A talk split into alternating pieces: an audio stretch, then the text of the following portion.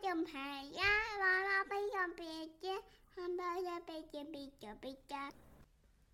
海岸边的秘密。潮间带生气蓬勃，充满各种生物。仔细观察岩石的缝隙、海草的叶子下面和沙滩的地面，可以看见生活在那里的动物哦。潮间带是海岸边的洼地。潮间带的意思就是海水涨潮之后，退潮留下来的海水在一些洼地里面形成一些生态圈，里面会有小虾、小鱼、一些海草、贝壳之类的。哇！海水随着海潮涌入，灌满了潮间带。生存在海水中的生物早就眼巴巴的等待涨潮。好，把潮间带的水注满。哎，是谁躲在这些贝壳里面呢？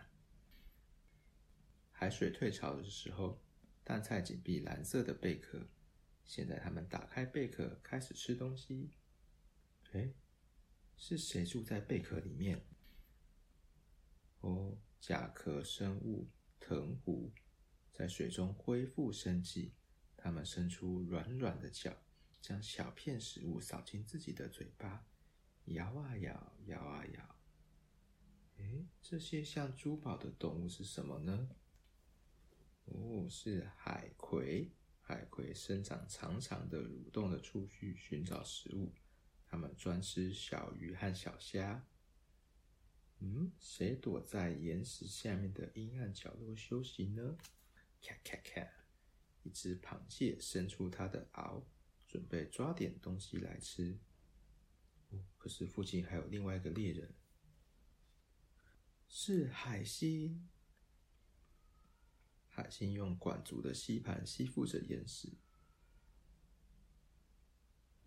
另外一种有吸盘的动物也在潮间带休息，还有八只脚。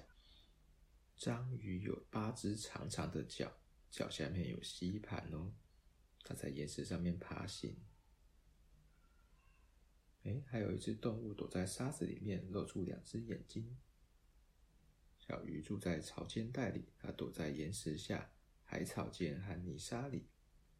还有一种潮间带生物在大贝壳里，是什么呢？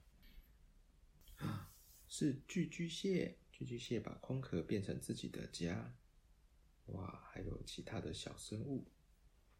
虾子快速的摆动尾巴。它们移动的时候，比较容易看见它们透明的身体哦。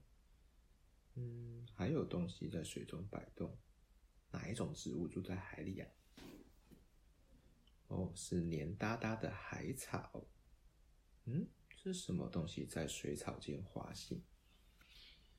一只蛾螺正在寻找其他的贝类。它可以在贝壳上凿洞，把里面的生物吃光光。